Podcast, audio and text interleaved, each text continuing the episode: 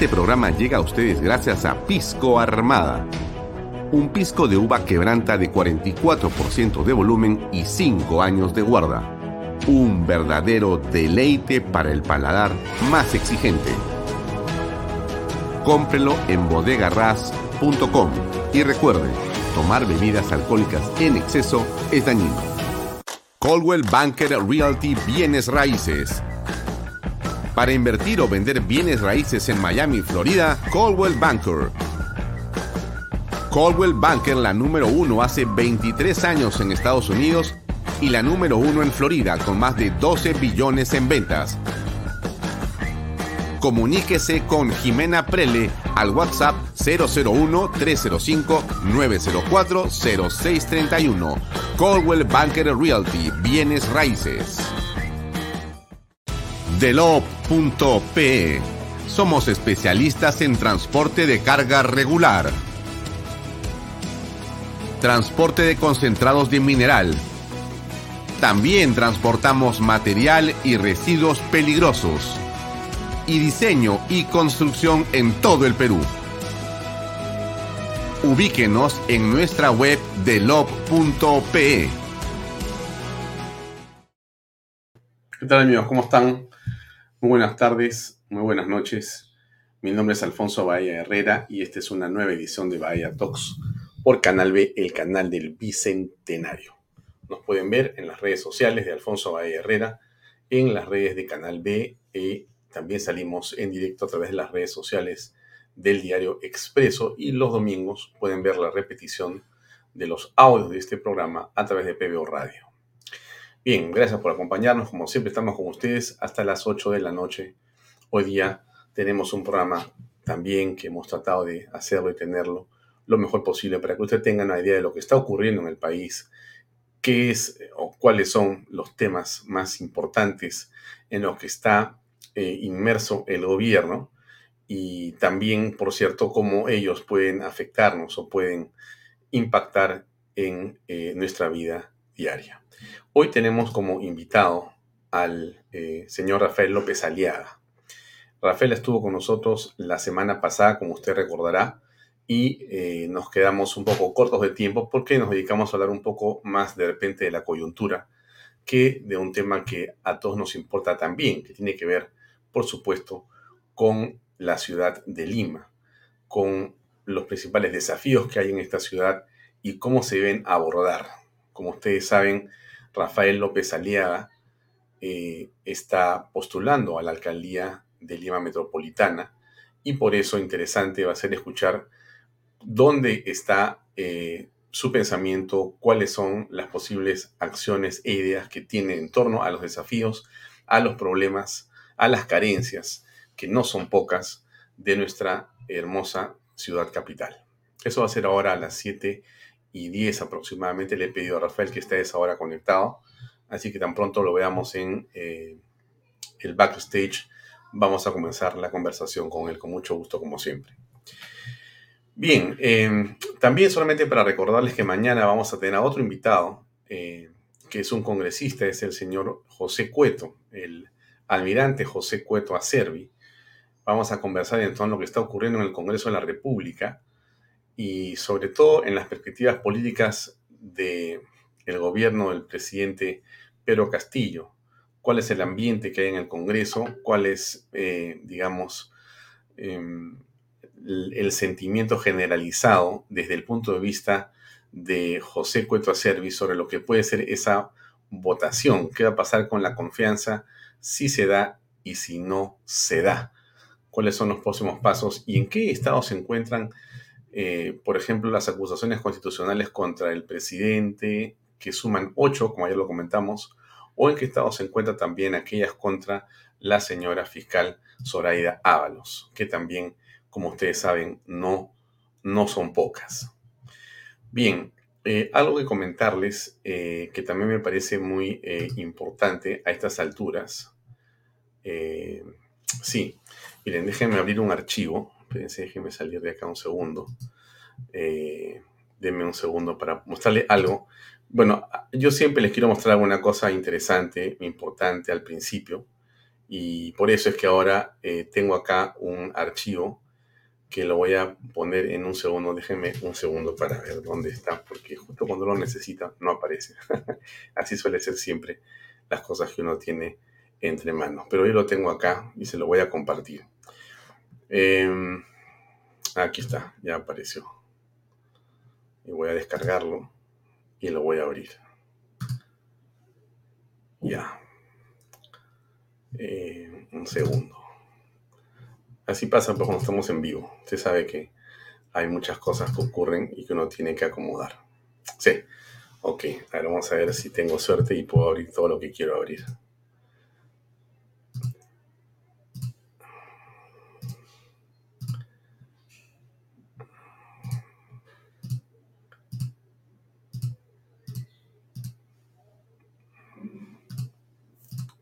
Muy bien, este es el archivo.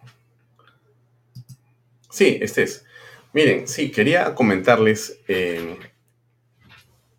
entre el día 3 de enero que comenzó este programa al día 22 de febrero, que es el día de hoy. Eh, estas cifras vienen de Facebook y quería compartirlas con ustedes. Muchos de ustedes, mucha de la gente que nos sigue, son seguidores de este programa. Yo les agradezco mucho, son casi eh, digamos, activistas de este programa de Canal B. Yo por eso les agradezco y por eso me siento en eh, obligación de contarles cosas que están pasando, que son importantes, ¿no? Miren, eh, entre el día 3 de enero del 2022 y el 22 de febrero del 2022, o sea, en los últimos, hecho de usted 50 días, quizá un poco menos, hemos tenido un alcance de 5.579.000 personas aproximadamente y creciendo. 5.579.000 personas alcanzadas con nuestro contenido. Este es, como usted sabe, yo le he contado, pero le quiero reiterar, deme un minuto para darle esta información que me parece valiosa. Nosotros salimos por cerca de 16, a veces hasta 25 redes sociales distintas en simultáneo. O sea, este programa, Vaya Talks, y muchos de los programas que hacemos en Canal B, salen por una red de redes. No es una, son muchas redes sociales, porque evidentemente conociendo cómo es el mundo de las redes sociales, hay que tener cuidado en no poner, como se dice, todos los huevos en un solo lugar. Entonces nosotros hemos hecho, eh, digamos, hemos eh, dividido el riesgo en diferentes redes sociales y esta que le estoy mostrando acá en la pantalla es la que es la mayor, la más grande, digamos, ¿no? Por donde sale Canal B. Entonces, esta red social ha tenido en los últimos 50 días 500 5 millones, perdón, 579.008 personas alcanzadas. Es una cifra importante que yo le cuento a usted, no es poco, es bastante, bastante eh, personas alcanzadas eh, en Facebook, ¿correcto? En Facebook. Y eh, el alcance en Instagram, más o menos 80 mil personas en esta cuenta. todo esto es orgánico, es decir, nosotros no pagamos a Facebook para que nos den eh, las personas ningún tipo de like. Nosotros hacemos que esto lo haga usted. Entonces, usted que está viendo este programa ahora, de alguna manera es responsable, y le, agradecemos mucho por eso, de estos números que estamos apreciando aquí. Porque estos números tienen que ver con, eh, bueno, eh, el deseo de muchas personas de querer compartir, darle like a los contenidos que tenemos. Y esas comparticiones que no suceden solamente en el programa, sino que se, eh, digamos, incrementan después del programa.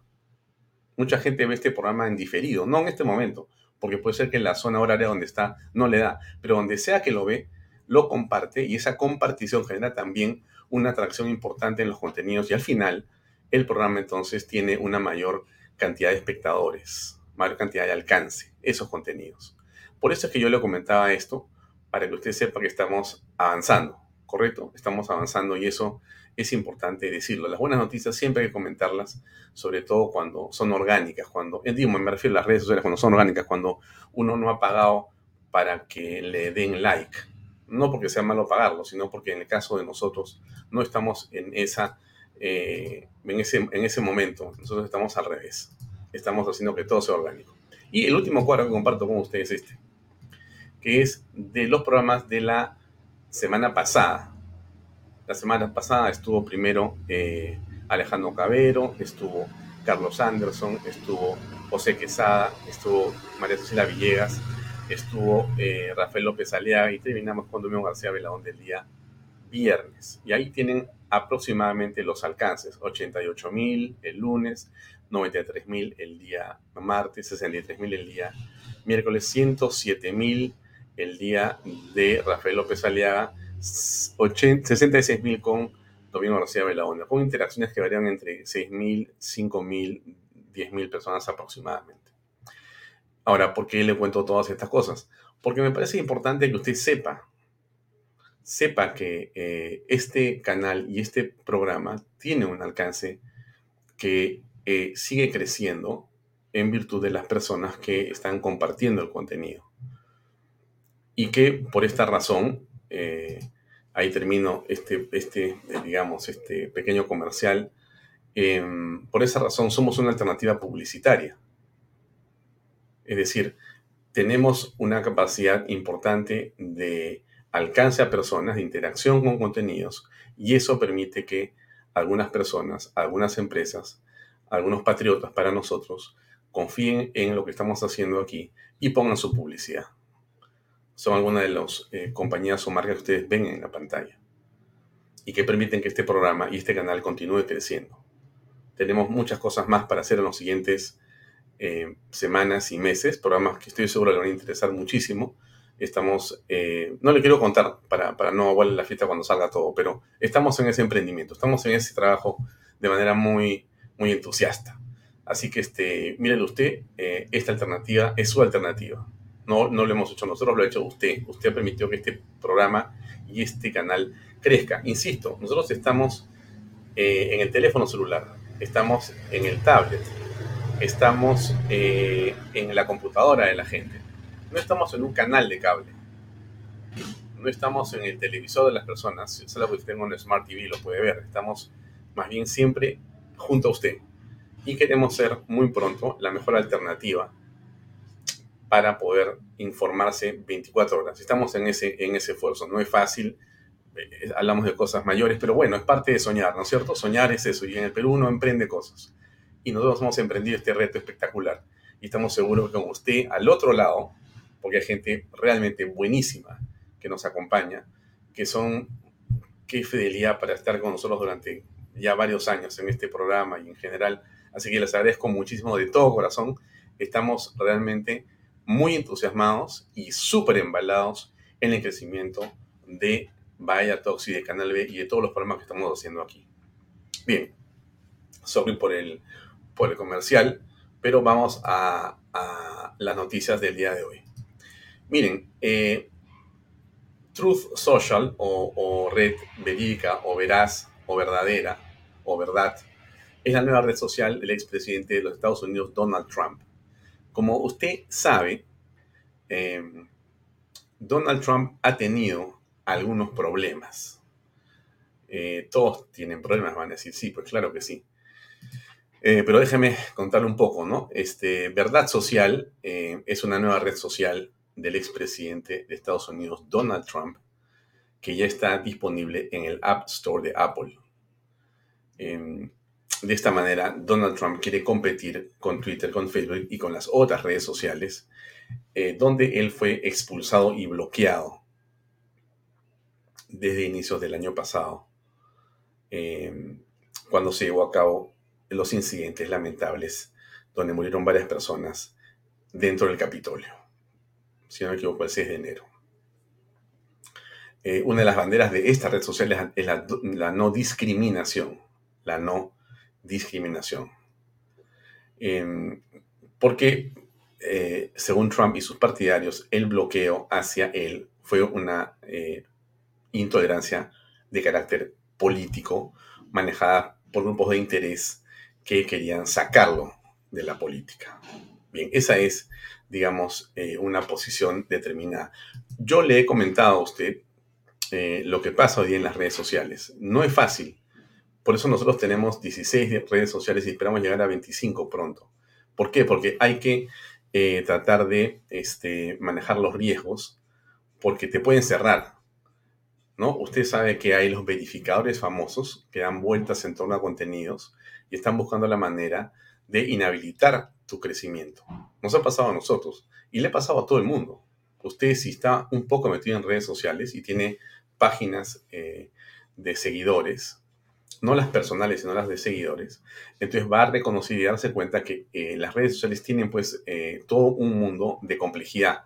También cuando hablamos de crecimientos, de desarrollos, de viralidad, hay un tema complejo. Y la cultura de la cancelación, ¿no es cierto? La cultura de la cancelación es una según la cual grupos de personas, generalmente progresistas, vamos a decirlo así, con todas sus palabras, buscan silenciar a las voces que no son de su agrado, que no están eh, prestas a aceptar sus posiciones políticas y que no están dispuestos a caer en sus cantos de sirenas. Entonces, como tú no aceptas eso, entonces te conviertes en un enemigo de ellos y buscan la manera de cancelarte. La cultura de la cancelación. La cultura de cancelación tiene en las redes sociales, eh, digamos, el último capítulo, porque el primer capítulo de esta historia tiene que ver con que la cancelación tiene que ver, perdón, es, es una cancelación de carácter, digamos, eh, laboral, económica, eh, familiar, digamos,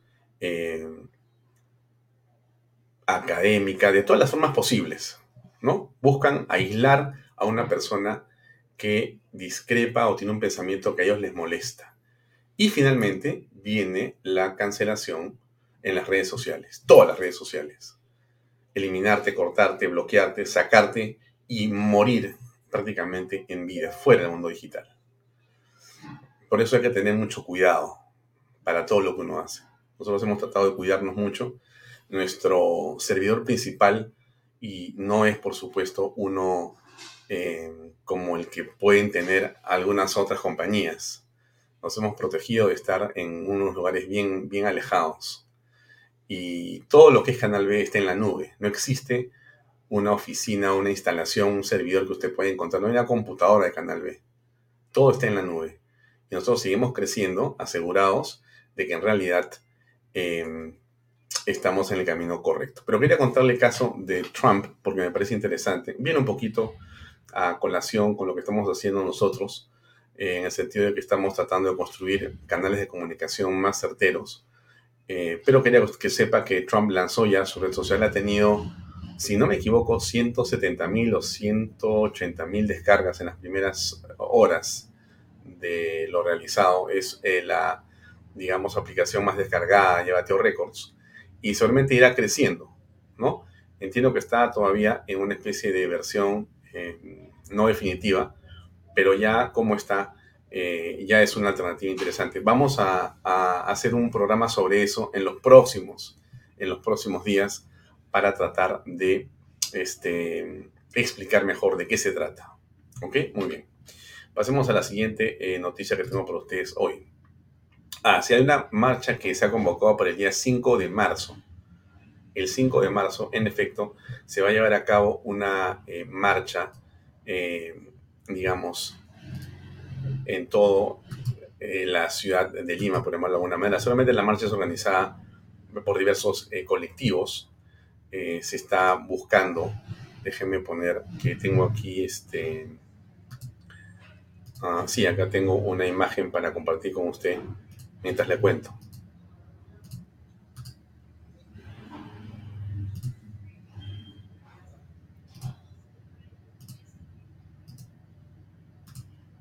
Mm, eso es, sí.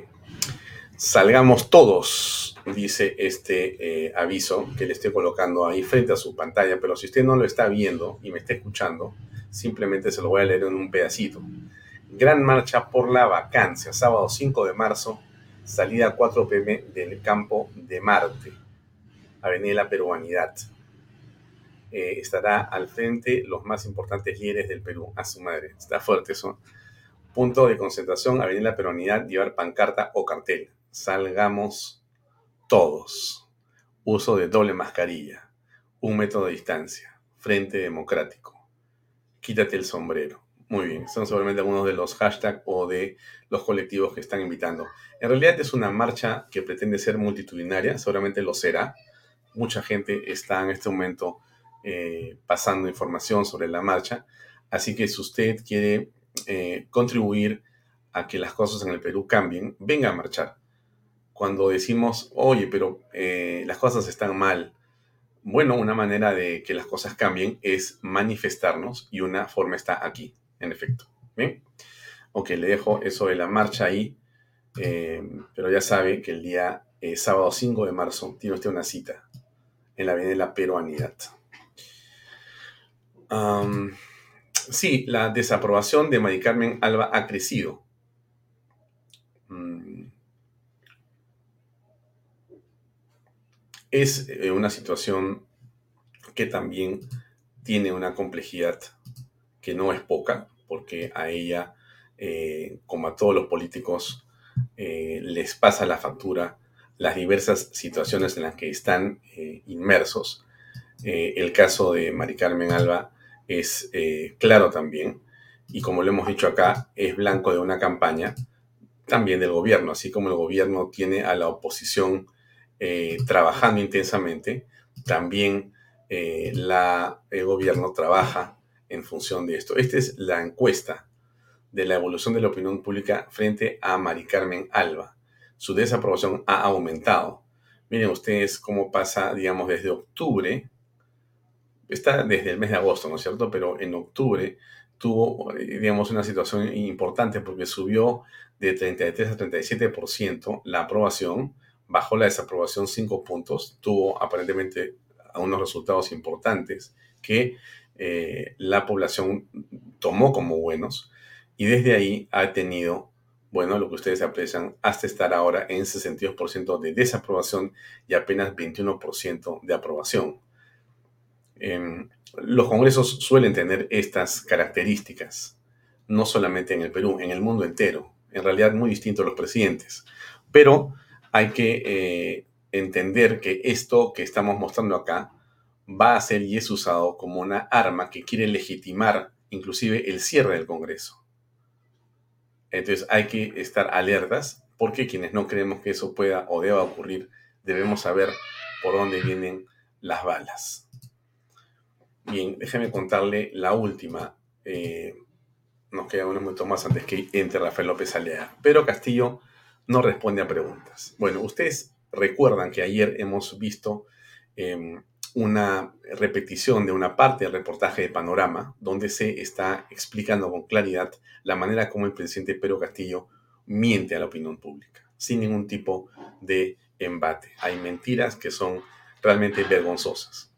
Bueno, el día de hoy el presidente de la República, y, esas mentiras han traído, por supuesto, su correlato, ¿no? O sea, han habido, eh, eh, digamos, manifestaciones en contra de las posiciones del presidente de la República porque la prensa se le acercó y el presidente tuvo una frase más que infeliz, ¿no? Diríamos una frase eh, violenta, una frase muy negativa, ¿no?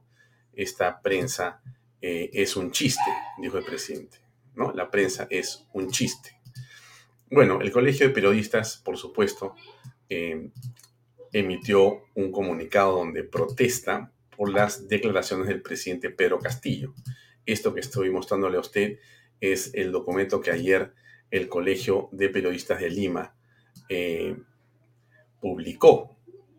El Consejo Directivo, al tomar conocimiento de las expresiones despectivas contra la prensa por parte del presidente de la República, en respuesta a la consulta de un periodista radial durante una actividad en el distrito de Lurín, manifiesta su enérgico rechazo, exigimos al presidente disculpas, este, seguiremos vigilantes, etcétera. ¿No es cierto? Esto ha sido ayer. Se lo comento para que usted sepa qué ha ocurrido el día de ayer. El día de hoy, el presidente em, estuvo en una actividad.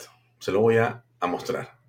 Pero parece que no le entraban balas en la mañana.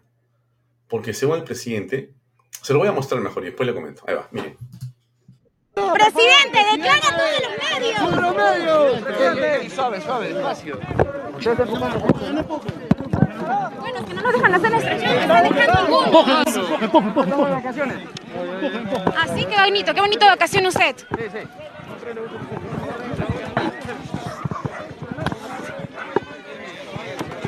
Mantenemos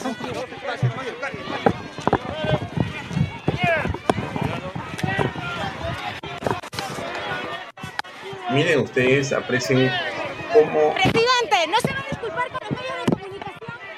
Se arma un Presidente, cerco. presidente, una disculpa, presidente. Presidente, ha dicho que la prensa es un chiste. Presidente, presidente, presidente. Presidente. mm, hay otras imágenes más. respecto a Pensión 65. Se retiraron muy rápidamente y no hablaron con la prensa. Veamos las imágenes.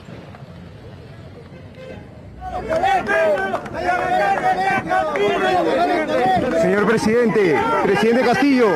Por otro lado, por favor. Presidente Castillo. Vicepresidenta.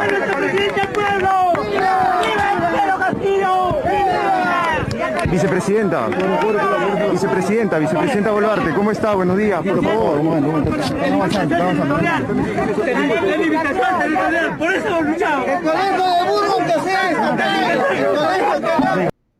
No había manera de hablar con él. No había manera de hablar con él. Eh,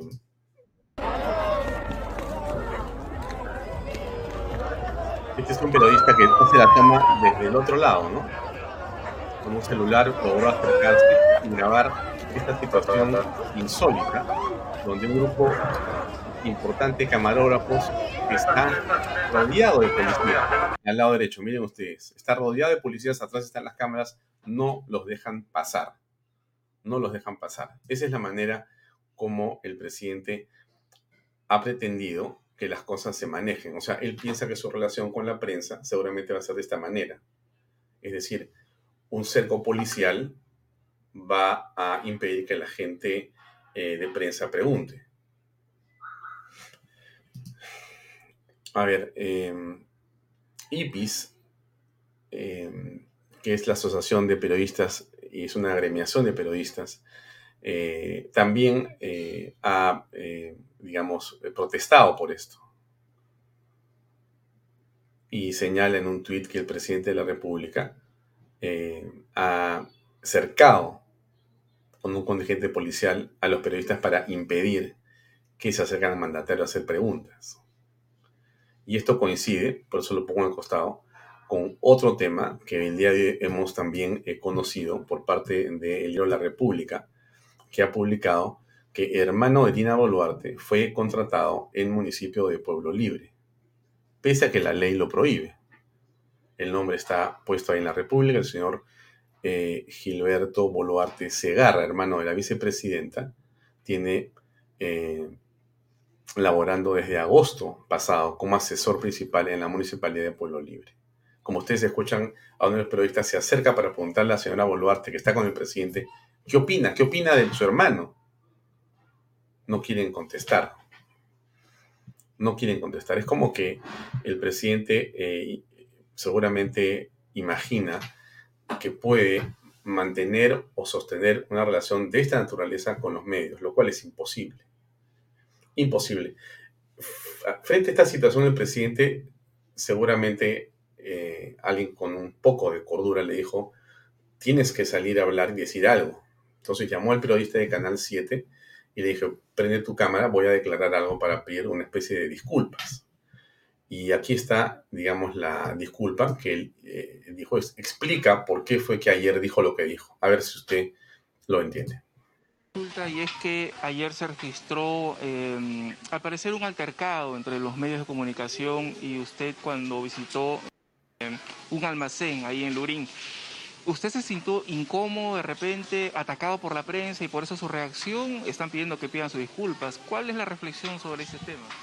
Bueno, gracias. Mire, este, nosotros tenemos todo un, plan de trabajo. Estamos abocados 100% a hacer nuestras cosas. Eh, nuestra mentalidad no está en otra cosa, sino más bien responderle al país con tareas inmediatas. En la mañana tuvimos todo ese itinerario, esas actividades. Nuestra mente estaba enfocado en cómo tenemos que hacer llegar las laptops y nos estábamos acordando de todo un mapa de las instituciones educativas, eh, cuándo, va, se va a hacer la distribución, cuándo llegue el resto y conversando con él, con el ministerio. Y le, y le, le manifestaba al ministro de Educación, le decía, por favor encárguese usted de que, las, de, que las tablets lleguen a tiempo. Yo la voy a acompañar y en ese trance íbamos, íbamos conversando y estábamos centrados y eso quería ser de conocimiento al país a través de eh, en lo que estábamos enfocados.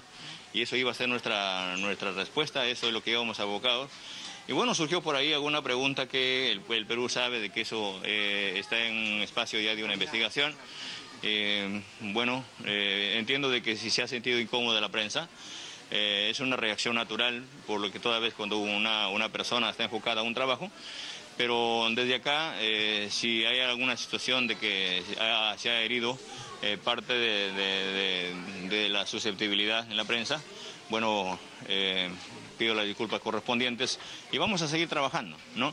Y eso nos sirve también a ambas partes para ponernos de acuerdo y, y trabajar de acuerdo a la agenda del país, ¿no? A ver, siempre pedir disculpas eh, me parece que es un paso positivo, pero así como las pide el presidente es eh, un poco difícil de poder eh, tragarse la disculpa. Sin embargo, eh, quizá lo más importante de este incidente es que hemos quedado notificados de cómo es que él piensa actuar en lo sucesivo. Ya ha tenido eh, Pedro Castillo varios incidentes con la prensa, con periodistas. Ha empujado, ha golpeado a personas, ha amenazado a periodistas. Ustedes lo recuerdan. Durante la campaña, durante la primera, durante la segunda vuelta, ha dicho no hace mucho también, desde Palacio de Gobierno, desde un mitin también, lo ha dicho el presidente, esa prensa que no informa, queremos a la otra, la de provincias, ahí van a ir los recursos.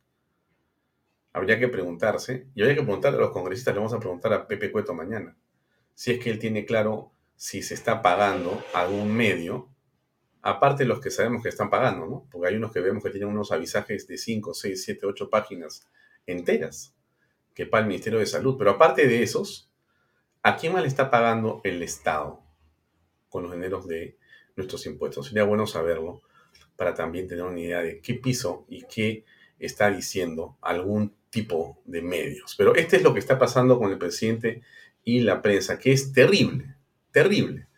El presidente cree que es la prensa, pero él se olvida de un deber fundamental de todo funcionario público, que es la transparencia, y del presidente, que tiene la obligación de informar lo que hace. Y la prensa es el medio, no hay otra manera.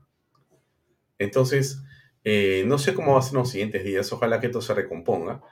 Eh, yo creo que la crisis del señor eh, Pedro Castillo es terminal, desde mi punto de vista, es terminal, pero igual sigamos mirando lo que pasa. Algo también ha ocurrido eh, con la señora fiscal de la nación, ¿no? A ver, acá les pongo un pedacito ya voy a pasar, son las 7 y 04 minutos, vamos a comenzar a las 7 y 10 con nuestro invitado, eh, el eh, candidato Rafael López Aliaga. Pero les pongo esto para que no se olviden lo que está pasando con las fiscales. Todo un tema, todo un tema, porque hoy han estado eh, en la casa del... Este señor prohíbe el paso, estamos en la vía pública y niega a que no estemos en la vía pública. Aquí estamos en la vía pública. Bueno, todo un tema.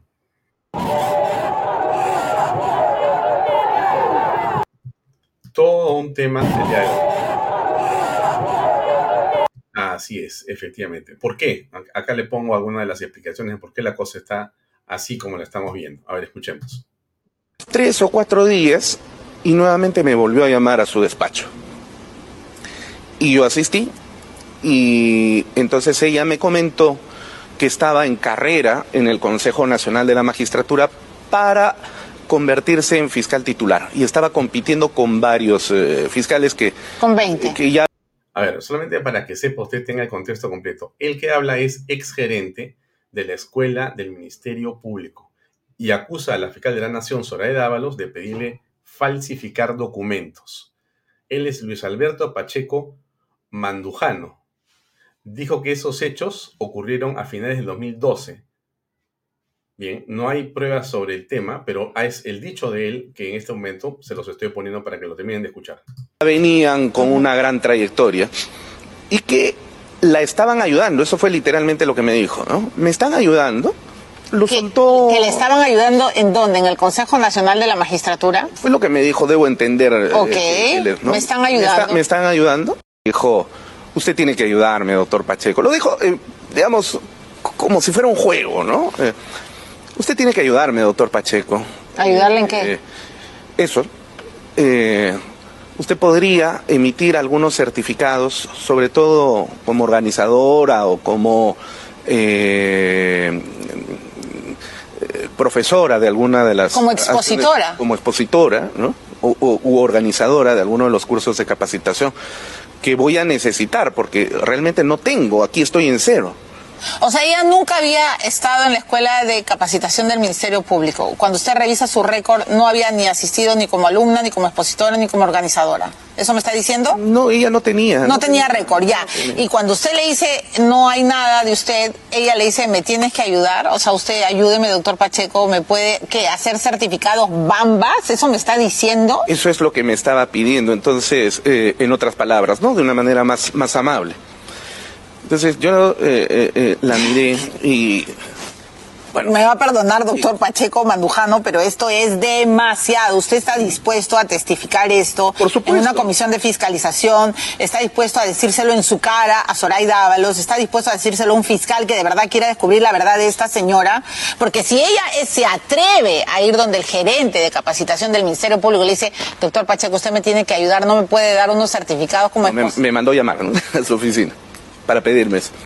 Para terminar, lo que te quiero decir es lo siguiente. Yo nací en el Ministerio Público, profesionalmente hablando. Amo al Ministerio Público. Y hay muchísima gente, porque yo converso con fiscales de todo el país y personal administrativo que están asqueados y hartos de la forma como la señora Ábalos ha quebrado la institucionalidad, ha destruido el Ministerio Público poniéndolo al servicio de la política, primero con el dictador Vizcarra y luego con la caviarada, y sigue Bueno, e- eso que escucharon es del programa de Milagros Leven Willax, que ha hecho una excelente revelación, entre otras cosas, y que creemos que es muy importante, y que de alguna manera eh, no se justifica plenamente, pero se explica lo que ha pasado con estas personas que han ido a la vía pública en los exteriores de las casas de la señora eh, fiscal de la Nación, Zoraida Ábalos, para protestar por eh, lo que consideran no es una conducta correcta. Eh, eso es lo que tenemos entre manos hasta acá. Les he mostrado algo interesante de lo que está pasando con Canal B, con eh, Bahía Talks, con el crecimiento de nuestro alcance. Nos parece muy importante que semana a semana podamos seguir contando con ustedes. Hemos visto lo que pasa con la red social Truth de eh, el presidente o expresidente Trump. Es una cosa muy eh, eh, novedosa que va a impactar en la política seguramente, seguramente mucho en los, en los próximos, en los próximos meses. Y estamos viendo esta situación con el presidente que es tan anómala, tan extraña, ¿no? Un hombre que eh, tiene una relación pésima con los medios y que yo creo que eh, lo están poniendo al límite a él. Para mí perdió los papeles eh, ese día, pero lo va a seguir haciendo. Y no habrá quien no le recomienda al presidente, oye, lo que tienes que hacer es cerrar los medios, meter preso a los periodistas, denunciarlos. Y no faltará denuncias que caigan en todos lados, ¿no? Tendrán cerrar a Huilas, a Expreso, a PBO, Canal B, a todos los medios que son de oposición y que no se alinean, pues serán seguramente sometidos de alguna manera. Así que hay que estar preparados, todos, ¿no? Porque esta es una lucha creo que de todos en general por la libertad, pero bueno, es importante que usted sepa lo que está pasando. Bien, creo que son las 7 y 10 de la noche, así es. Y creo que eh, nuestro invitado, Rafael López Aliaga, está, si no listo, casi listo.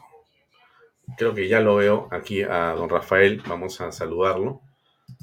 Rafael, ¿cómo estás? Hola, Alfonso, ¿cómo estás?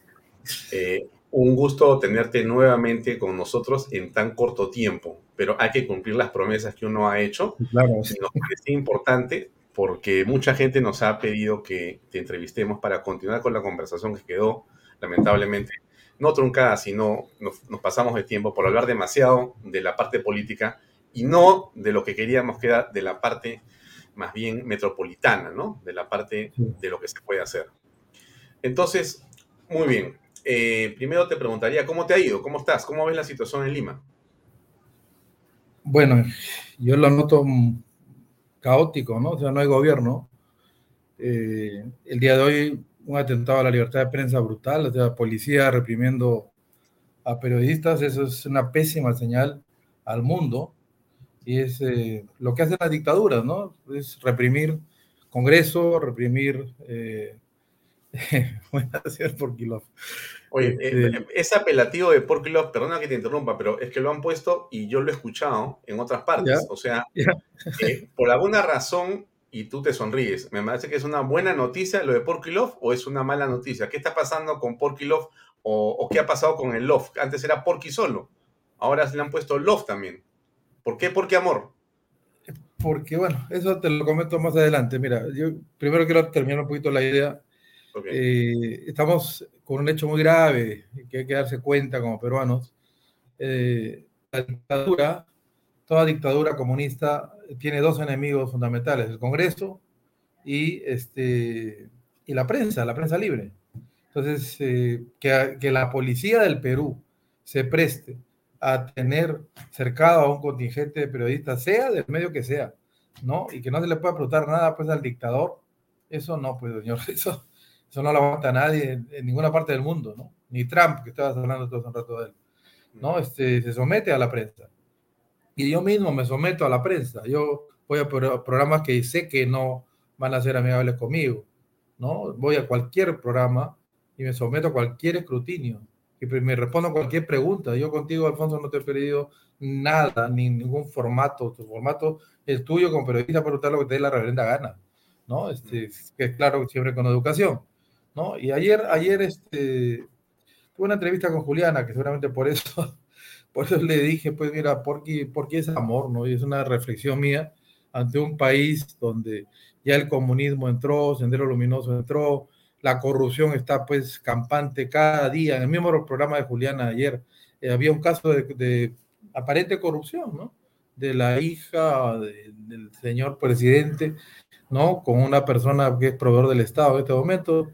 Entonces, eh, en cada día hay un escándalo más, pero lo peor es lo que está viniéndose, ¿no? Lo que está incubando, que es que el G2 cubano ya está en Perú y ya está trabajando, ¿no? Uno a uno con todos los coroneles del, del, ejército peruano para ver, te, te puesto el método, el método lo conozco porque lo he visto ya en varias partes del mundo.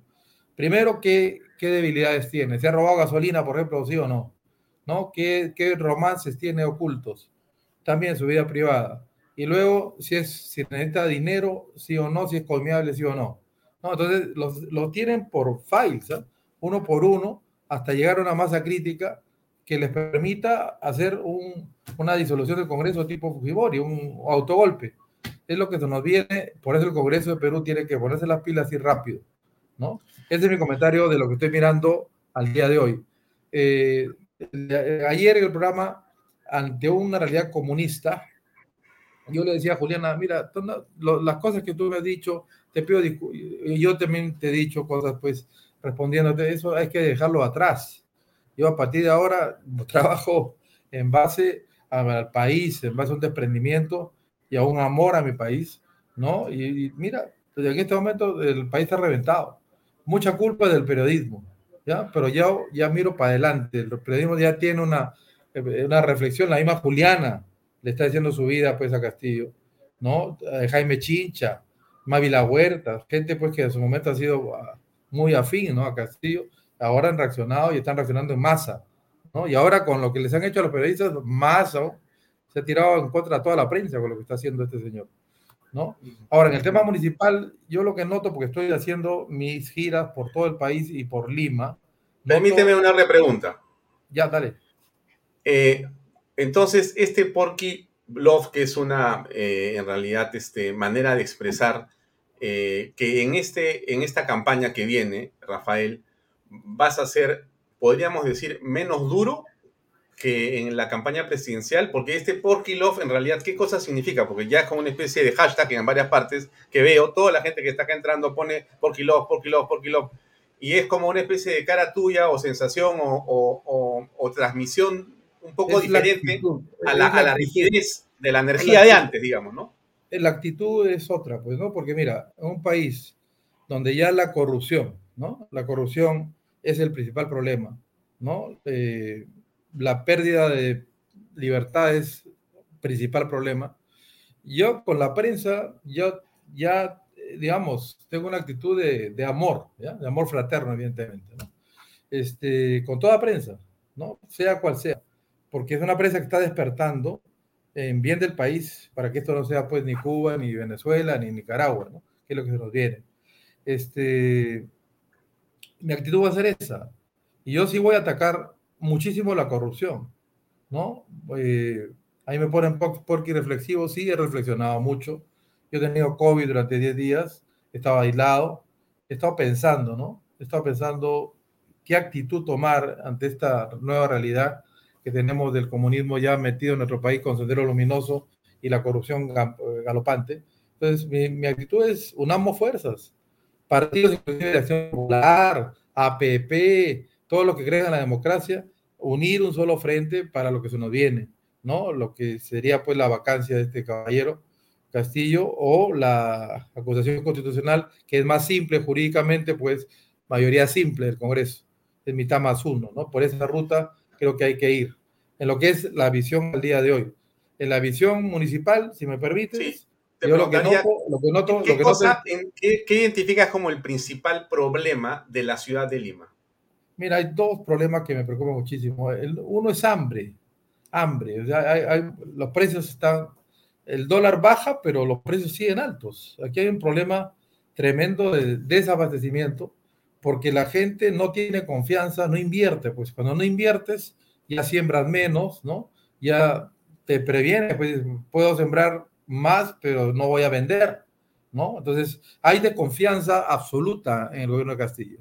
Tú ves todos los índices de, confianza en los próximos 12 meses son totales de desinversión, es menos 2%, o sea, es salida de capitales, se han ido de Perú casi 40 mil millones de dólares, el Banco Central de Reserva ha vendido casi 20 mil millones de dólares para que el tipo de cambio no se dispare, ¿no? Entonces hay desconfianza, nos ha costado, este, este señor ya nos costó 60 mil millones de dólares por lo menos, ya, señor Castillo, es el costo para el Perú, hablando del, mundo económico.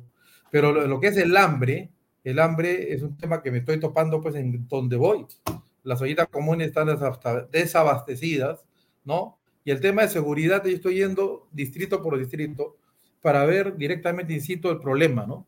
Eh, lo, lo, recurrente son asaltos callejeros, recurrente sicariato. Sicariato es un tema que tiene que ver el Ministerio del Interior, no lo puede ver un alcalde de Lima, ¿ya? porque es un tema donde tiene que infiltrarse en banda de sicarios y dar, digamos, disposiciones para que, eh, digamos, se destruyan las bandas organizadas ligadas a, cocaína, ligadas a marihuana, ligadas a, digamos, a sicariato, que es matar gente, ¿no? Por, por, por plata.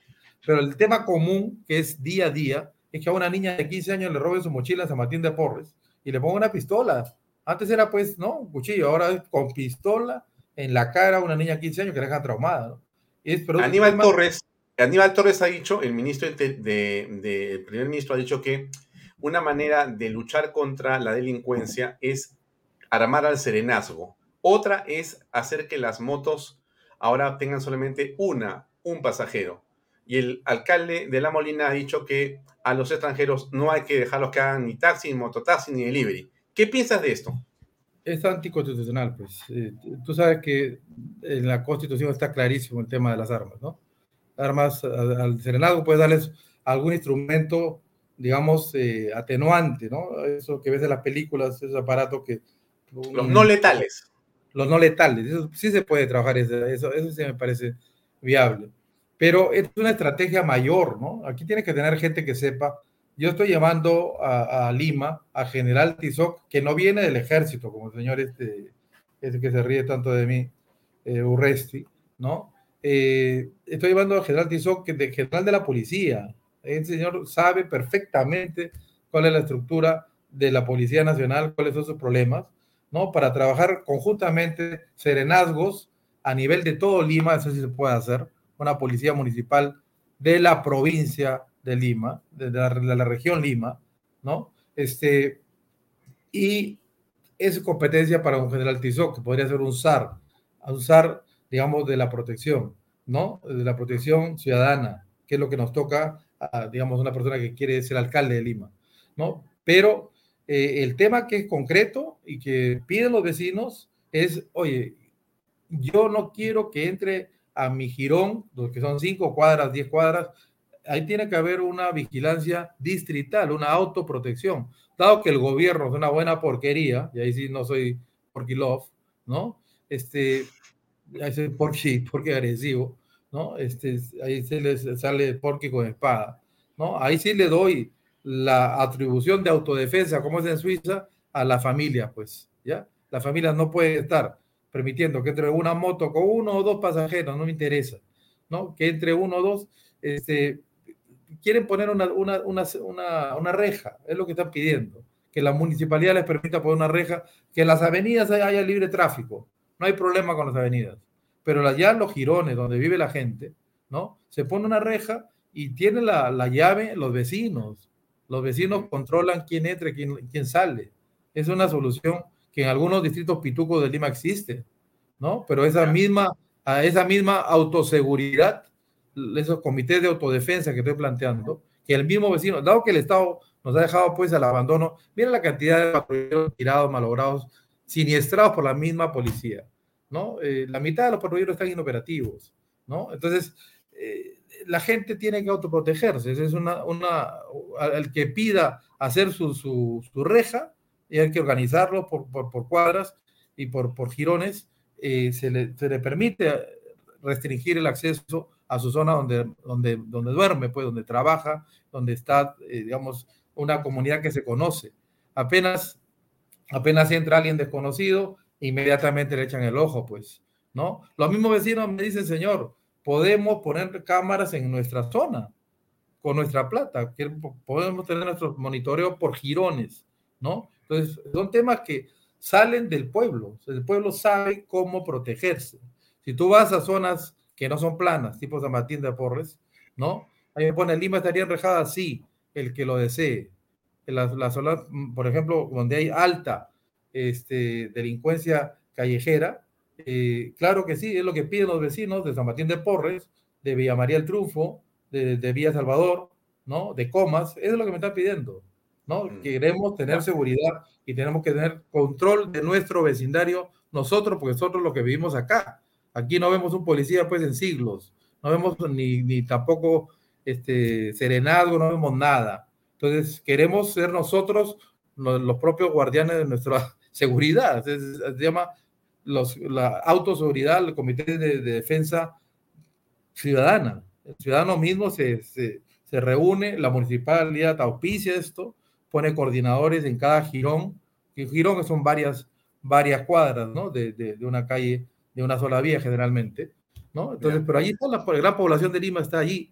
Y en las partes altas, ¿no? De Lima, donde hay cerro justamente, allí también tener comités de autoseguridad, que es distinto, porque ahí no hay calle, ahí es una vía, ¿no? Entonces, hay una buena idea, por ejemplo, vigilancia con drones, interesante, muy interesante. Ya, ahora, ¿qué, pero, pero para cerrar el tema de las motos, que está, digamos, de alguna manera en la flor de la conversación en las calles, ¿no? Tú como alcalde de Lima, ¿tú le dirías a esa iniciativa del gobierno que continúe o te opondrías a lo que está diciendo el gobierno? Que es que no, no se puede no, utilizar la moto no, con dos personas. Es que no es atribución municipal, eso es una atribución Ajá. del Ministerio de Transportes.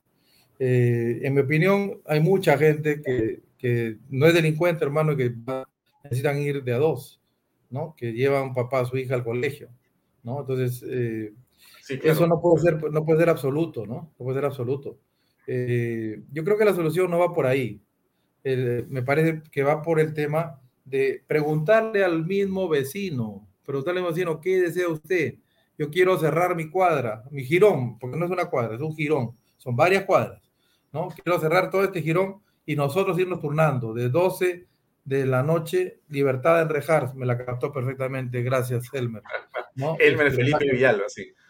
No, muchas gracias, Elmer, porque la ha captado perfecto. Libertad de enrejar, ha pedido, pues, los, vecinos que quieren enrejar al, inicio del giro, ¿no? Tienen, pues, esa, esa potestad, potestad vecinal, ¿no? Pero ahorita, ¿qué pasa? Quieren enrejar, la municipalidad le niega ese derecho. ¿Ya? A muchas, quieren enrejar, pero van y dicen, usted no puede. Pero ¿por qué ciertas zonas de Lima sí tienen ese derecho, otras no? Se da una ordenanza provincial donde se permite al vecino enrejar coordinadamente con la municipalidad correspondiente para que no sea pues un caos, no se va a poner pues una reja en cada cuadra, tampoco es así, pero sí al, inicio un jirón, ¿no? Para protegerse, porque tiene que, la gente tiene que proteger su vida, pues, a sus hijos, ¿no? No puede ser que a una niña de 15 años le metas una pistola en la cara, pues, ¿no? Para robarle la mochila. Eso es lo que está pasando, ¿no? El raquetero. Correcto. Entonces, estamos más o menos quedando, eh, Rafael, para tener un poco de precisión, es, eh, no estás de acuerdo con armar al sereno, sino con armas letales, que sí estarías de acuerdo en hacerlo. Es anticonstitucional. Lee la Constitución de Perú. No, no, no, no se puede. Habría que tener un cambio constitucional. Lo que sí se puede hacer son armas no letales, no para serenazgo, eso sí se puede. Pasemos a otro tema. Acá me preguntan, ¿qué hacemos con los peajes? Bueno, a ver, ahí hay un tema político, hay un tema de corrupción y hay un tema del bolsillo de la gente. A ver, ¿cómo, cómo ves el tema? Eh, cuéntame, mira, yo le he pedido, le he pedido una reunión al alcalde de Lima, ¿ya? Él gentilmente me dio, me dijo, almorcemos juntos. Fui a la MUNI, he estado dos horas con este, el alcalde Muñoz, ¿no? Porque yo realmente, mi primera opinión fue muy mala. Yo, mm, a una pregunta de la prensa, como no me vino ninguna obra emblemática, ¿no? De Muñoz, dije, bueno, yo lo jalo con 0,5, ¿no? Pero eh, he estado dos horas con él, he analizado todo su plan de trabajo, ¿no? Este, no dejado ejecutar, tiene trabas en el ministerio, en diferentes ministerios, ¿no? Que, que no le han pedido, no han permitido desarrollar ningún proyecto importante. Entonces, eh, y él también me reconoce un tema, ¿no? Él no ha sabido conseguir financiamiento internacional, ¿no? No ha hecho tampoco lo que hace un banquero de inversión, como en mi caso. ¿no? Yo soy banquero de inversión, yo he trabajado en Perú y fuera de Perú durante más de 40 años.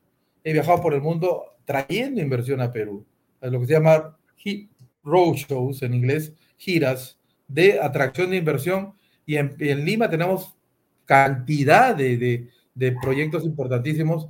Uno que me gustó, que ya tiene expediente técnico, o sea, que ya tiene toda la burocracia avanzadísima, que me lo enseñó Jorge Muñoz y le agradezco, es el, Río Verde de la señora Viana, pero bien hecho, pues, un malecón, ¿no? De casi, pues, 30, 40 cuadras, ¿no? Para que el río Rímac sea equivalente a, digamos, este, voy a responder de peajes ahorita.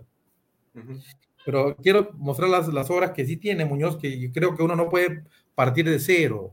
¿no? Uno tiene que ver qué avanzó el anterior y si, si es algo bueno eh, para la ciudad, pues terminarlo, ¿no? Porque son cuatro años de muy poco tiempo por una gestión. Entonces, si ya tiene expediente técnico el Río Verde, pero bien hecho, ¿no? De, de, Muñoz, a hacerlo. No es tan caro, ¿ya? Pero tendrías todo el río Rímac cruzando la ciudad de Lima, ¿no? Este verde en sus dos riberas. Ya tendría lo que tiene Santiago de Chile, o lo que tiene Guayaquil, seguimos lejos, del Malecón 2000 de, Guayaquil es un sitio precioso, es una atracción turística mundial en este momento. Hay que repetir eso porque Lima es una ciudad turística. Y yo te lo digo porque vengo de ese sector. Tiene que darle a un atractivo más a Lima, que es el río Rímac, pero que esté bonito, pues, que esté precioso el río Rímac, ¿no? Para ganar esa área. Eh, el otro tema que me pregunta de peajes, le dije yo a Jorge Muñoz. Le dije, Jorge, ¿por qué no has aplicado la cláusula anticorrupción que tienen los dos peajes de Lima. Él ha ido al tema arbitral. Me dijo Rafael, porque en seis meses más tengo la solución, ¿no? Para eh, el tema de resolver los contratos y volver a EMAPE. Y le digo, pues sí, Jorge, pero volver a los tres soles, ¿no? Porque esa es amarrada que nos hizo la Villarán de subir los peajes, el precio base de tres a cinco soles y de ahí meter la inflación, este, llega, pues, es una, es una, es una fórmula maldita porque puede llegar a 10 soles ¿sabes? el peaje. Con esa fórmula llegas a 10 soles en cuatro años más. Entonces es una, canallada de la señora Villarán. También le dije una cosa, Jorge, tú no has hablado que la señora Villarán, ¿no? Ella adelantó la entrega de los peajes de siete años a dos años. O sea, siete años OAS tenía que poner su plata y construir la, la línea amarilla. Ella al segundo año ya le entregó los, peajes, ¿no? Libre de todo, o sea, porque le dio la gana, pues, rompiendo el contrato original.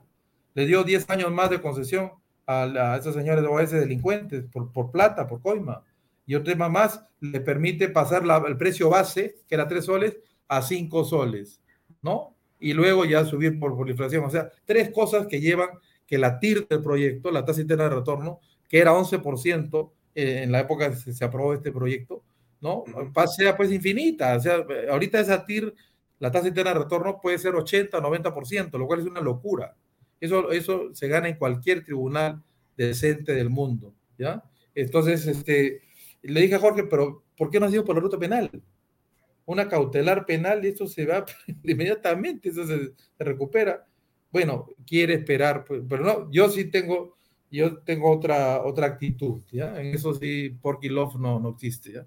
Por amor, por amor a la ciudad de Lima, me ganaré por los juicios penales que sean, ¿ya? Pero sí, esta gente tiene que largar. O sea, una, una, una, una primera medida es en Lima, en ningún distrito, ni provincia, ni la provincia de Lima, o la región Lima, eh, no trabaja un corrupto. Se ha prohibido trabajar con OAS, a Odebrecht, eh, Grañe Montero, Cosapi, esa gente no sirve para nada. ¿ya? Eso está ordenanza. Ordenanza también, 10% de una reingeniería que hay que hacer, porque hay muchísima gente que está vegetando desde la época de Villarán, donde tú facturas 100 en la Muni Lima y casi 95 se van pues a, a consultoría tipo Richard Swing o pagar mano de obra, pues, sueldos y salarios, ¿no? Entonces, eso está Y te digo una cosa, en la época que yo trabajé de regidor, el ratio era distinto, facturábamos 100, ¿no? Pero logramos tener casi 60 para sueldos y planillas, cero consultorías y 40 para hacer obras, pues.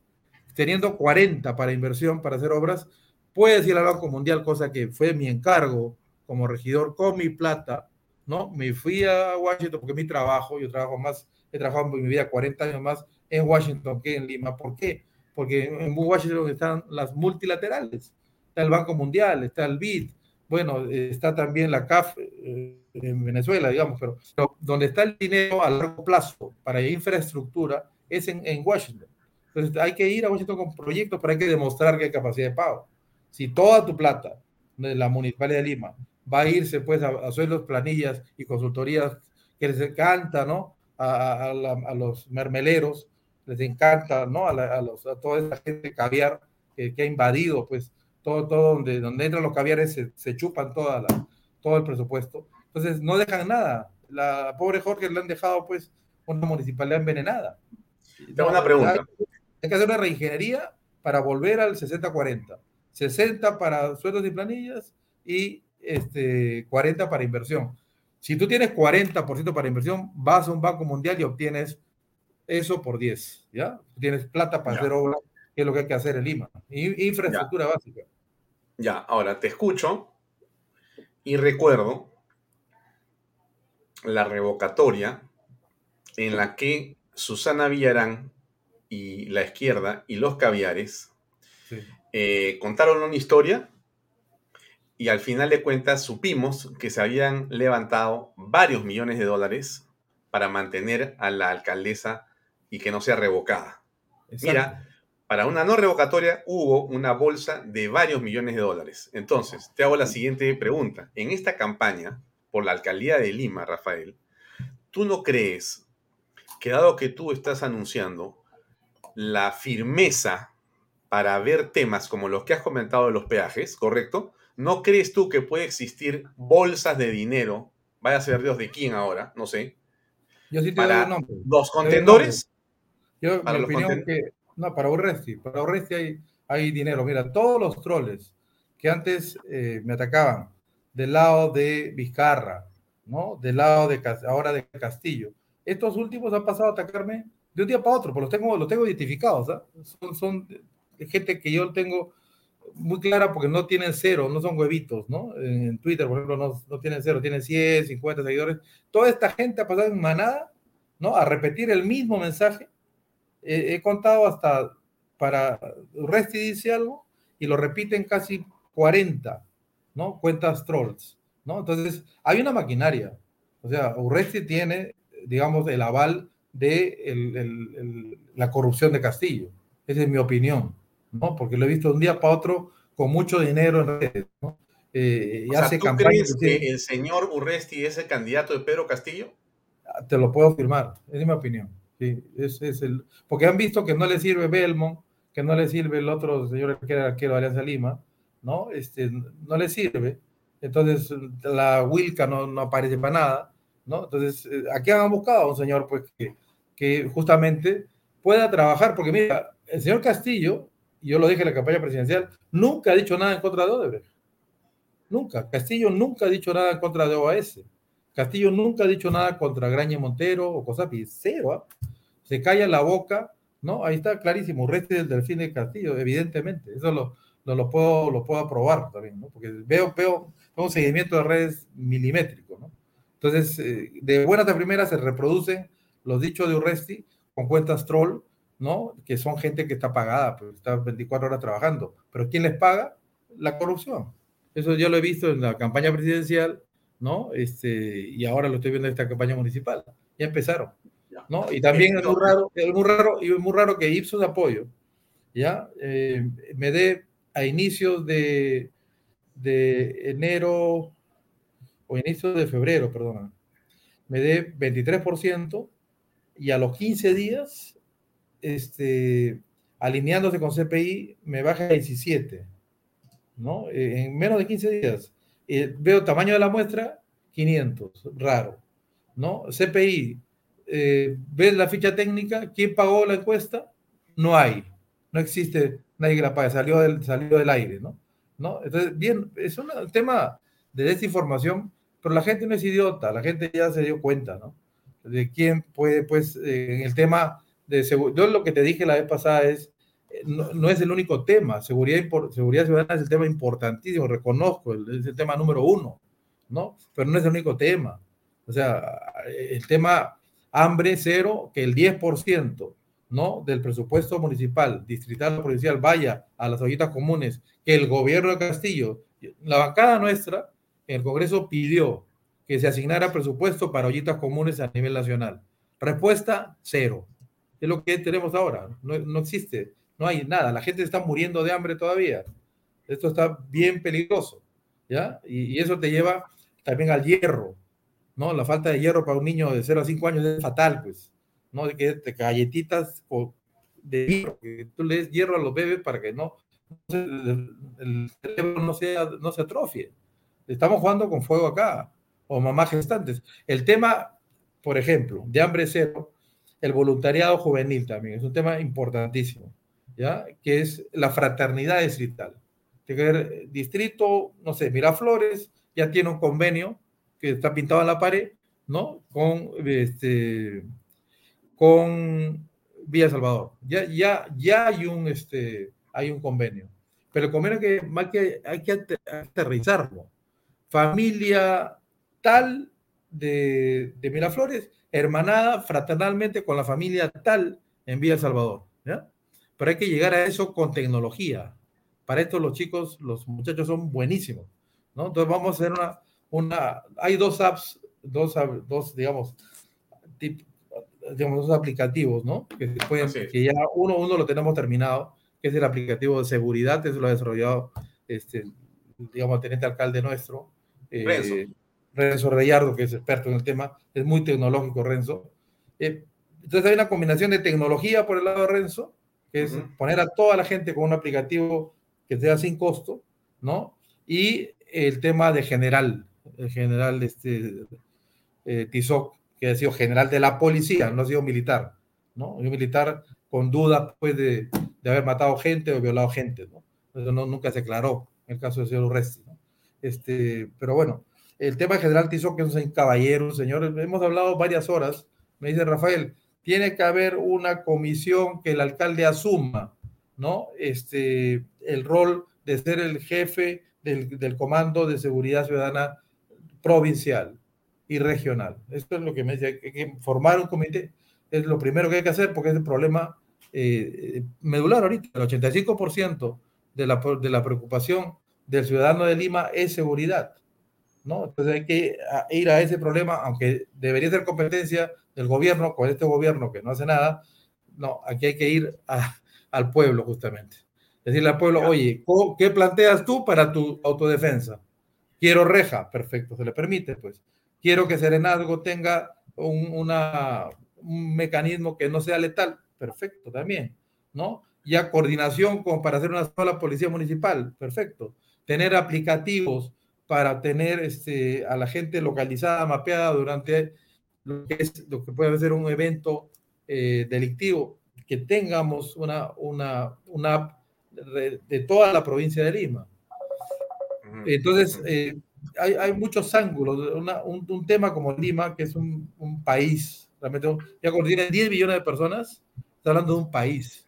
¿no? Entonces, tiene que tener proyectos para generar trabajo y recreación. Es un tema que también no solamente seguridad, todo. Hay que hablar de, de recreación pues, básica, ¿no? Eh, una cosa que cometí en, otro tema, un foro, hace poco, es que en Santiago de Chile, por ejemplo, no teniendo mar, y nosotros tenemos mar al frente, por ejemplo, la zona de San Miguel, en la zona de Villa Salvador, ¿no? En la zona de Magdalena, ¿no? Tenemos mar, pero el mar es malo para bañarse ahí, ¿ya? Puede estar eh, contaminado o es un agua muy brava, ¿no? Entonces, ¿qué, qué he visto yo?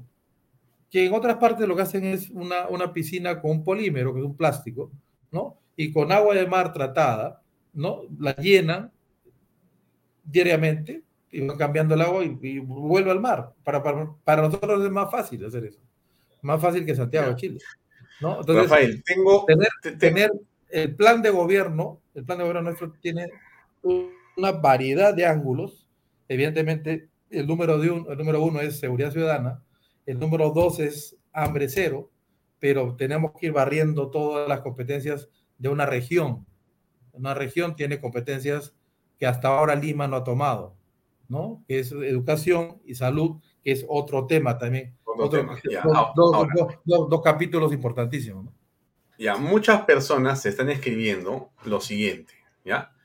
Eh, están preocupados por el tema de OMPE, ¿correcto? Y entonces te están preguntando, oye, ¿qué va a pasar con los personeros? ¿Ya? Porque, y, esto, esta, esto que dice Lucy Morales, eh, fundamental que salga Salas Arenas y Corbetes y su gente, si no tendremos nuevamente elecciones fraudulentas. Se repite en 20 comentarios que acabo de, leer, en, de, otra, de la misma manera o de otra manera, pero en, el, en la esencia lo mismo. O sea, ¿qué vas a hacer para poner en seguridad el voto de las personas que querrán votar por ti y en general para que no pase lo que no queremos que ocurra bajo ninguna circunstancia. Una pausa comercial de unos 40 segundos y regreso, mi estimado Rafael, un segundo, por favor. Bien, amigos, espérense, déjenme quitar eh, esto de aquí. Ya, ok, ahora sí estamos cañón. Invierte en terrenos en Paracas con los portales, ubicado a solo 25 minutos del aeropuerto de Pisco y ahora a muy poco tiempo de Lima por la nueva autopista. Por eso los terrenos se revalorizan rápidamente. Regístrese ya y aproveche las ofertas online. Ahí tiene la web losportales.com.pe. PBM Plus. Perdona. Ahí está. PBM Plus, proteínas, vitaminas, minerales y ahora también con HMB. Recuerde, vainilla y chocolate. No olvide que el ejercicio favorece su sistema inmune. Una buena alimentación es su mejor defensa. Ahí está la web, pbmplus.pe. Encuéntralos también en Facebook y en Instagram. Delop especialistas en transporte de carga regular, transporte de concentrado de minerales y también en transporte de material y residuos peligrosos y por supuesto en diseño y construcción en todo el Perú. Y finalmente, pisco puro armada, pisco de uva quebranta de 44% de volumen y 5 años de guarda, un verdadero deleite para el paladar más exigente. Pisco puro armada, cómpralo en bodegarras.com. No se olvide que tomar bebidas alcohólicas en exceso es dañino. Muy bien. Bueno, ¿qué va a ocurrir con la votación y que los personeros? ¿Cómo has planteado ese tema? Mira, hay dos, dos ángulos ahí. Uno es eh, la comisión eh, que está investigando eh, el proceso, en mi opinión, fraudulento que hemos vivido, que ha llevado pues a este desastre de tener a Castillo como presidente de Perú. Hay una comisión reservada, yo no puedo eh, darte ningún dato porque es reservada. Eh, yo sé que están avanzando. Eh, por ahí, vamos a ver, se logre una acusación constitucional contra estos señores Salas y, y Corbeto. Pero también el otro tema que la gente me dice, oye, ¿por qué no? Yo voté por ti. Muchísima gente en todo el Perú. Pues estoy mañana me estoy yendo a, a, Trujillo, por ejemplo, ¿no? El próximo me estoy yendo a Junín. Entonces estoy yendo cada semana a un, a un departamento a lanzar a los candidatos regionales, pues, Partido Nacional. Entonces, eh, le digo, pero es culpa de ustedes, pues, nos han, nos han madrugado, ¿no? El tema es estar a las seis y media de la mañana en cada mesa a defender tu voto, pues. ¿no? Claro. Si falta, si falta gente, asume, pues, es tu voto, es tu vida, es tu familia, es tu hijo, ¿no? Y aquí porque está entregando su vida al país, ¿ya? Estoy entregando mi vida, mi tiempo, ¿no? mi salud inclusive, y una cantidad, una andanada de insultos, como los que manda Urresti, por ejemplo, ¿no? Pero por mi país, porque amo a mi país. Ya cosas que he visto que mucha gente, pues, que es empresaria no hace, ¿no? ¿no? Mucha gente me dice, no entro en política porque tengo miedo, ¿no? Porque soy egoísta o soy flojo. Yo no, no, yo no, yo estoy clarísimo en lo que es trabajar y sacarme la madre en lo que me meto, ¿no? Y mi compromiso con el país es ese ahora. Entonces, digo, este, tiene que haber capacitación, tenemos una escuela tecnológica, vamos a dar clases por internet, siguiendo tu ejemplo, ¿no? De, tener este tu manejo de redes, ¿no? Y poder darle una certificación de líder político a cualquier muchacho que sea inscrito en el Partido de Renovación Popular, ¿no? Vamos a hacer una, un, un intranet, ¿ya? Pero con clases, por ejemplo, metafísica básica, ¿no? Antropología básica, ¿no? Nociología básica, entrar ya a ideologías contemporáneas y bajar ya al social cristianismo. ¿no? Entonces, dar unas 10 sesiones ¿no? que le permitan incluir, inclusive eh, tener un examen ¿no? y, y sacar un, un, certificado ¿no? que ya le permite tener un rol político sabiendo qué es la política. ¿no? Es, es importantísimo saber que, a qué se mete. ¿no? no voy a entrar a una definición de política en este momento. Pero los jóvenes sí, estamos armando esto con Fabiola Morales, que es la, la secretaria general del partido, que es doctora, tiene tres doctorados Fabiola, ¿no? Que es experta en el tema, y con los Juventudes del Este, trabajando muchísimo para que sean temas amenos y tener expositores de primer nivel que, que expliquen estos temas que te estoy mencionando. Eh, y los personeros sí le estamos pidiendo ahora, ¿no? Estamos pidiendo que estén a las seis y media de la mañana en cada mesa de votación para eliminar el problema que nos hizo el lápiz. El lápiz tuvo una estrategia de copar las mesas muy temprano, con la complicidad también del Jurado Nacional de Elecciones, ¿no? Y la OMPE, que más parece la INPE, ¿no? Eh, pero quería tocarte dos temitas porque sé que el tiempo se va, ¿no? Claro. El tema de atribuciones que deben ser tomadas en esta oportunidad. Educación. Con el presupuesto de educación que se tiene asignado para Lima por el Minedu, si ese, ese pliego presupuestal pasa a la Muni Lima, mira, se puede hacer el triple, ¿ya? Sin, tanta, tanta burocracia. Full personeros, totalmente de acuerdo, Diego. Full personeros, pero hay que, pues, hay que sacarse el ancho todo, porque es un trabajo de todos, solamente de Porky. No todos hay que salir temprano a la mesa de votación y tomar toda la mesa, pues, ¿no? Y quedarse ahí. O sea, está en juego el Perú, que no sea. Si no nos ponemos las pilas, esto va a terminar en comunismo salvaje, ¿eh? peor que Venezuela. Entonces, este, el tema educativo, prefiero yo eh, fe y alegría, que es un modelo que sí funciona, con tecnología, con buena doctrina, con gente clara, ¿no? Y que funciona perfectamente. Decirle, señores, ayúdenme, ayúdenme, ustedes, con todo su, su, sistema educativo, que ya lo tienen hecho y comprobado. Yo he he tenido alumnos en la uni de colegios de fe y alegría, eran los primeros puestos, unos chicos buenísimos, con un nivel intelectual, buena formación, ¿no? Y y Alegría es un modelo que está en todo el Perú, ¿no? Pero en Lima falta, in, le falta plata para hacer más colegios, pero hay colegios que podrían pasar en un convenio con Fe y Alegría al sistema educativo Fe y Alegría, ¿no? No, no, no, es un tema que está pendiente. Con los presupuestos se puede hacer mucho. Y el tema de salud, eso, eso es la especialidad de la casa, pues, ¿no? Hospitales solidarios, este, poner, pero a, a, a pasto, ¿no? Hospitales solidarios eh, en todo, que ahorita se están oxidando, ponerlos en, en, en, actuación, hacerlos crecer, porque es la primera línea de salud, la primera línea que, que cerró Vizcarra en plena, en plena pandemia, las postas médicas abiertas, los hospitales solidarios abiertos, ¿no? Y creciendo mucho más, ¿no? Que con el mismo pliego de salud se puede hacer muchísimo más, ¿ya? Lo que es, lo que es, tienes una mentalidad de, hospital solidario y la posta solidaria también, o sea, ya es una posta que baja de un cerro con un paciente, una motoambulancia, ¿no? Eso falta desarrollar. Los hospitales solidarios es un modelo que tiene para llegar hasta el último punto de Lima, hasta la parte más elevada de un cerro con una moto, en lugar de mototaxi, una motoambulancia, ¿no? Eso faltan esas casas solidarias en las partes más altas de Lima para que puedan ser el centro de primera recepción, de primeros auxilios, pero si se ve una persona que tiene una capacitación básica de salud, que hay un tema más complicado, inmediatamente hay una motoambulancia para llevar al paciente a un hospital solidario. Si se complica, ya va a un hospital, ¿no? Entonces, este, mira, hay muchos planes. Tenemos un plan de gobierno. Yo he sido jefe de plan de gobierno, mira, más o menos cuántos, más de 15 años, ¿ya? Tanto planes de gobierno municipales como planes de gobierno presidenciales. Yo he estado a cargo de eso, porque siempre he estado en la parte de atrás, ¿no? En, tránsito, eh, el tema es culpa de la corrupción, este Walter Freddy Barrera Palacio. Eh, mira, la corrupción que, nos, ha, nos ha fregado. Nos ha fregado que, por ejemplo, eh, la Javier Prado no sea autopista, no sea una vía rápida. La corrupción de Graño Montero. La corrupción de Graño Montero nos ha fregado también el tema de que el metropolitano se vaya hasta la Panamericana Sur. O sea, no termina en Matelini.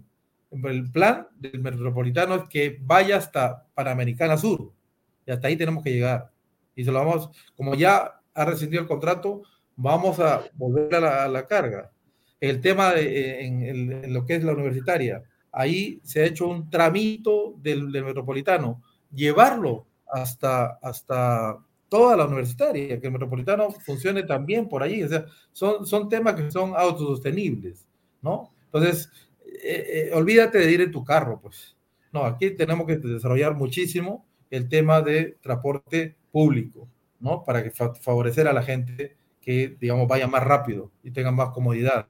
El calor también que se tiene en el metropolitano actual es de fácil solución, o sea, ventilar mucho mejor los, los, los, los buses metropolitanos es papaya, ya, pero no se ha implementado. Son temas que con los señores que tienen los buses hay que exigirles, oye, usted me pone, me pone ventilación, pues este, no, no eh, digamos, eh, aire acondicionado, pero sí pues tener unas, unas tuberías para que entre el aire, mientras el bus se mueve, entre aire pues a presión. Pero son una, temas... Una pregunta final, Rafael, porque nos quedan un par de minutos. Eh, estás primero en algunas encuestas o en todas las encuestas. Y eso es bueno, pero también es para muchas personas preocupante, ¿no es cierto? Porque a veces el que está primero, no a veces, casi nunca gana. ¿Alguna reflexión sobre el tema para terminar esta entrevista? Yo lo que pido es el apoyo del pueblo de Lima, ¿no? Que no se dejen engañar también por, por, gente pues, que no tiene escrúpulo en mentirte en lo que es encuesta también. ¿ah? Como te digo, Ipsos, 23%, y a las dos semanas, para ponerse de acuerdo con CPI, me baja a 17. Yo ahí ya veo pues la trafasa que me hicieron en la, en la, primera vuelta, ¿no? Estaba pues, pues, puesto número 7, ¿no? Desanimando a todo el mundo para que, para que no voten por Porky, ¿no? Entonces, este, no sé, yo no le creo a esas encuestas. Yo voy a hacer mi campaña, voy a sacar el ancho ¿ya? Por Lima, por la gente más pobre de Lima, ¿no? El llevarle agua a los cerros, por lo menos poner un tanque de agua y un caño de agua para que tengan agua 24 horas. De mi plata voy a hacer algunas obras, ¿ya? Voy a hacer de mi plata algunas obras para que vean el modelo, ¿no? El modelo este, que sí se puede hacer, como era en mi época en Pomalca, en Chiclayo, hacía, había un tanque de agua y tenían agua todo el día, un, caño común, que se llama, ¿no? ¿No? Pero, pero veo que hay zonas que no tienen agua cerca a Lima, vas, caminas media hora y, no, ya no hay agua, hay una hora al día agua, y eso, y, tiene que venir con cisterna, si no llega pues directamente. Entonces, este, hay mucho por hacer, todos los, todos los, este, todos los temas son temas que sale pus, pues. Pues justamente la corrupción se ha llevado ese dinero. La corrupción, que ha sido 40 mil millones de dólares, ¿a quién le ha quitado el bienestar? A la gente más pobre de nuestro, país y en Lima el tema también es dramático. Entonces hay que ponernos las pilas, ¿no? Evitar todo trato con empresas corruptas, también hacer una reingeniería absoluta de lo que es la Municipalidad de Lima y cualquier municipalidad distrital en la cual gane Renovación Popular. Por eso les pido su apoyo, porque mi tema es estrictamente, date cuenta, yo no soy político, estoy aprendiendo a ser político, ya en el camino. No, pero mi tema es eh, pasar del mundo técnico al mundo político.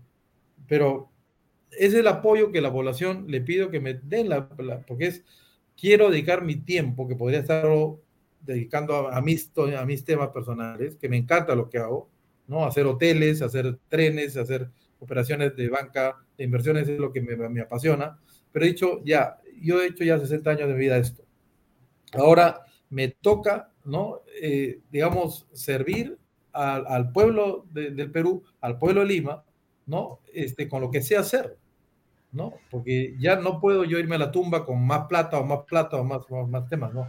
Yo creo que ya hay que dedicarle tiempo y debería ser una práctica común en los empresarios de Lima o del Perú debería ser una práctica, mira, llego a los 60 años y me meto, pues, ¿no? O a los 55 me meto, pues, en política y dejo a mi familia para que opere las empresas. O dejo, pues, gente decente manejando mis empresas. Pero en Perú falta ese desprendimiento. Falta muchísima gente. Hay mucha gente que sí, mm, digamos, a mí me, me ha dado un gran gusto, y lo digo con nombre y apellido, el general Otto Gibovich, ¿no? Lo llamé a Otto, le digo, oye, necesito un gobernador decente en Ancash donde hay cantidad de delincuentes. Y no dudó ni un segundo, me dijo Rafael, aceptó, de inmediato. Dejo mis temas, dejo mis, mis, proyectos, me meto a ser gobernador, ¿no? Este, de, eh, de Ancash, para mí es de lujo, ¿no? O, llamo a un señor que ha sido presidente de Pfizer para Latinoamérica, chiclayano, que es este eh, Aurich Schweger, ¿no? Aurich, Juan Aurich, entonces, imagínate un nombre, pues un apellido chiclayanazo, ¿no? Este, le digo, tú, por favor, deja tu comodidad, pues yo ya estaba jubilado, ¿no? Son 65 años, estaba con la plata del mundo, tranquilo, por favor, sal de tu zona de confort, métete en política. Me tuve que ir a su casa a pedirle. Me aceptó, lo ha hecho excelente. Tenemos unos candidatos de primera en la que ya sí, podría decirte en, en la libertad, que voy mañana justamente a la libertad a proclamar los candidatos ¿no? Este, gente decente que no está metida en temas de corrupción, gente que viene del sector privado, o pues gente que son gremiales, son presidentes del colegio de abogados, del colegio de arquitectos, ¿no? Son gente que viene de gremios respetados. Eh, en Personero, bueno, tenemos un local ¿ah? en Jesús María, en la calle Costa Rica, eh, 157, ahí es el local central del partido, este, donde uno puede escribirse si desea desde ahora. Eh, para, para el, problema de, lo que plantea Diego Rivera, ¿no? Muy bien. Te esperan en Trujillo mañana, me parece. Mañana estoy en Trujillo, sí. Estoy mañana y pasado en Trujillo. Muy bien. Rafael, gracias por tu tiempo. Son las 7 de la noche. Hasta otra oportunidad. Te esperamos que durante la campaña te tengamos acá para que nos cuentes cómo van las cosas y te deseamos, como siempre, la mejor de las suertes. Éxito. Bueno, eso es todo, eso es todo, eso es todo, Alfonso. Chao. Gusto verte. Gracias, un abrazo. Bien, amigos, era el ingeniero Rafael López Aliaga de Renovación Popular. Va a la alcaldía de Lima, como ustedes lo han escuchado. Ha hecho ahora sí, con más tiempo, una explicación detallada de varias ideas. Creo que eh, usted habrá eh, sacado, habrá apuntado cuál es el pensamiento de Rafael López Aliaga para lo que va a ser su eh, candidatura a la Municipalidad de Lima y qué cosa puede hacer para resolver los apremiantes problemas que tenemos en nuestra capital. Bien, antes de irnos, mi eh, publicidad, escúchelo usted, invierta en terrenos en Paracas con los portales, ubicado a solo 25 minutos del aeropuerto de Pisco y ahora a muy poco tiempo de Lima por la nueva autopista por eso los terrenos aquí se revalorizan rápidamente. Regístrese y aproveche ofertas en línea. Ahí está la web, losportales.com.pe. PBM Plus, proteínas, vitaminas y minerales y ahora también con HMB. Recuerde, los sabores vainilla y chocolate. No olvide que el ejercicio favorece su sistema inmune y que una buena alimentación es su mejor defensa. Compre PBM en boticas y farmacias a nivel nacional. Ahí está la web, pbmplus.pe. Encuéntralo en Facebook y en Instagram. Delop, así es, especialistas en transporte de carga regular, transporte de concentrados de mineral y también transporte de material y residuos peligrosos. Y por cierto, diseño y construcción en todo el Perú. La web de lop.pe. Y para terminar, pisco puro armada, pisco de uva quebranta, de 44% de volumen y 5 años de guarda. Un verdadero deleite para el paladar más exigente. Pisco puro armada, cómprelo en bodegarras.com y no se olvide que tomar bebidas alcohólicas en exceso es dañino. Gracias por acompañarnos. Mañana estamos con ustedes a las seis y media. Nos acompaña el congresista eh, Pepe Cueto. Así es, vamos a conversar con él in extenso sobre lo que está pasando en el Congreso de la República y sobre las votaciones importantes y las presentaciones de gabinete que están en camino. Gracias por estar con nosotros. Nos vemos mañana, seis y media en punto, en Vaya Talks por Canal B, el canal del Bicentenario. Así es. Gracias. Buenas noches.